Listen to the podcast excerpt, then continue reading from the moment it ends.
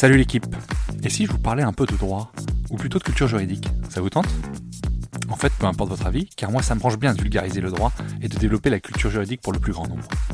À la croisée des chemins entre références historiques, applications pratiques et notions théoriques, je vous propose de m'accompagner afin d'essayer de simplifier la compréhension de nos notions juridiques avec, si possible, un ton léger et un peu d'humour. Je suis Thomas Lubert et je vous souhaite la bienvenue dans Juris Vulgaire, le podcast de vulgarisation juridique.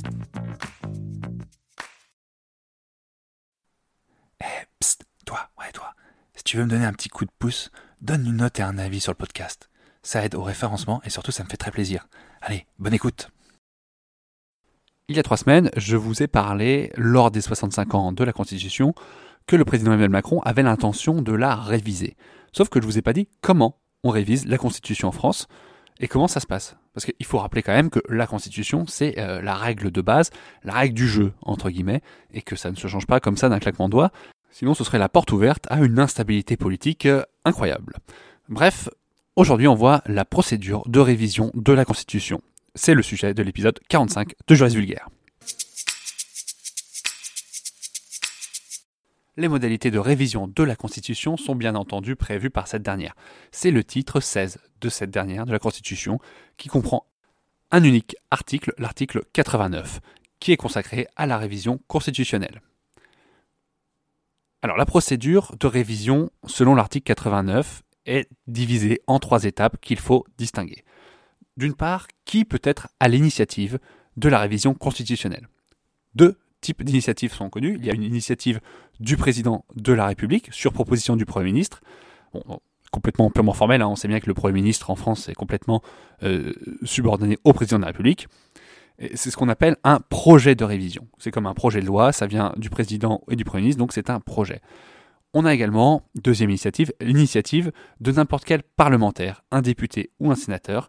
Dans ce cas-là, on appelle ça une proposition de révision. Notons tout de même que, à ce jour, dans l'histoire des révisions constitutionnelles françaises, elles ont toujours été d'origine présidentielle. Ça, c'est la première étape.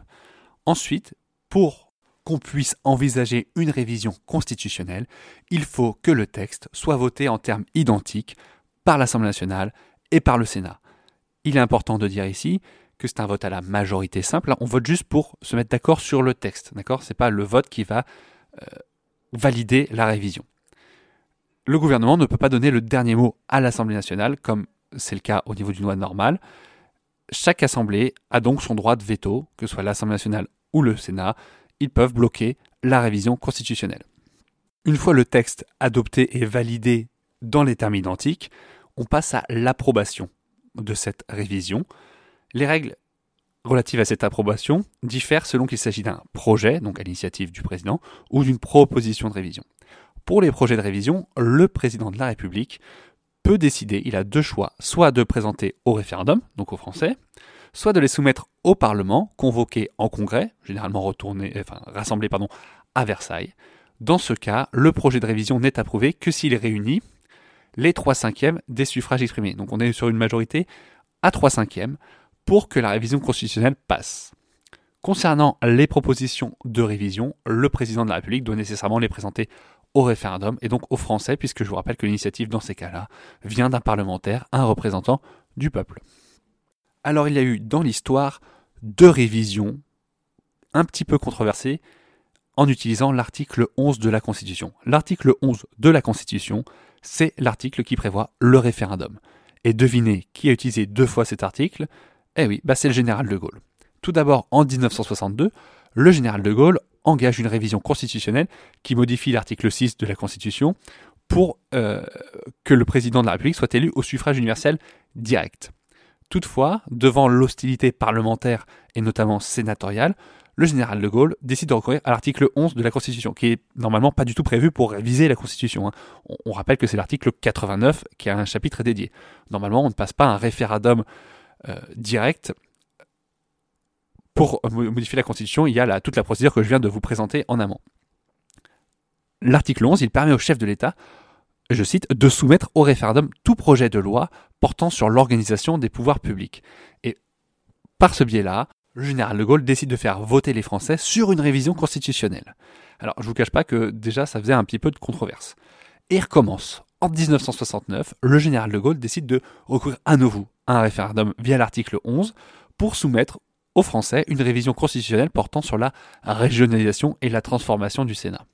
Sauf que cette fois-ci, là où le peuple français était en accord avec l'élection du président au suffrage universel direct en 62, le peuple français vote contre en 1969 des aveux pour le général de Gaulle, et vous connaissez un petit peu son caractère et son mode de fonctionnement. Dans ce cas-là, le général de Gaulle, il décide de démissionner. On va pas se le cacher, c'est juridiquement un peu instable d'utiliser l'article 11 de la Constitution pour la réformer, mais à l'époque, le général de Gaulle était un petit peu le super président de la France et il se permettait un peu tout ce qu'il voulait.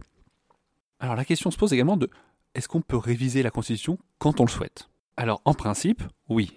Sauf qu'évidemment, comme tout principe, il y a des exceptions et des limites temporelles et matérielles qui s'imposent au pouvoir constituant.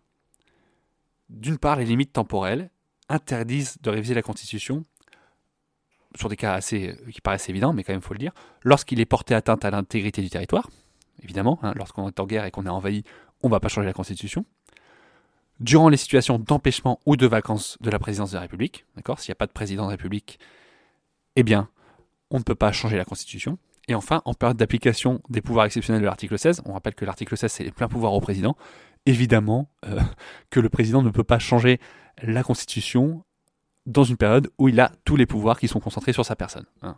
Là, on se rapprocherait un petit peu d'une dictature. Enfin, il y a évidemment une limite matérielle qui interdit de revenir sur la forme républicaine du gouvernement. La France reste une république. On ne peut pas revenir dessus via une révision constitutionnelle. En tout cas, dans le cadre de notre 5ème République et de notre Constitution de 1958. Plus en rapport avec l'actualité, c'est le droit à l'IVG qui va certainement être inscrit dans la Constitution, et dans ce cas-là, le président va certainement recourir à l'article 89 de la Constitution que je viens de vous présenter. Je vous laisse là-dessus. Juris Vulgaire, c'est tous les mercredis matins à 6h. A plus l'équipe. Et voilà, c'est la fin de l'épisode. J'espère que vous aurez appris des choses. Encore une fois, si vous voulez me donner un petit coup de pouce et m'aider dans le référencement du podcast, je vous invite à laisser une note 5 étoiles sur Apple Podcast ou sur Spotify et également laisser un avis sur Apple Podcast. Déjà, ça me fait vachement plaisir et en plus, ça convainc d'autres personnes d'écouter. Alors, merci d'avance. A plus la team.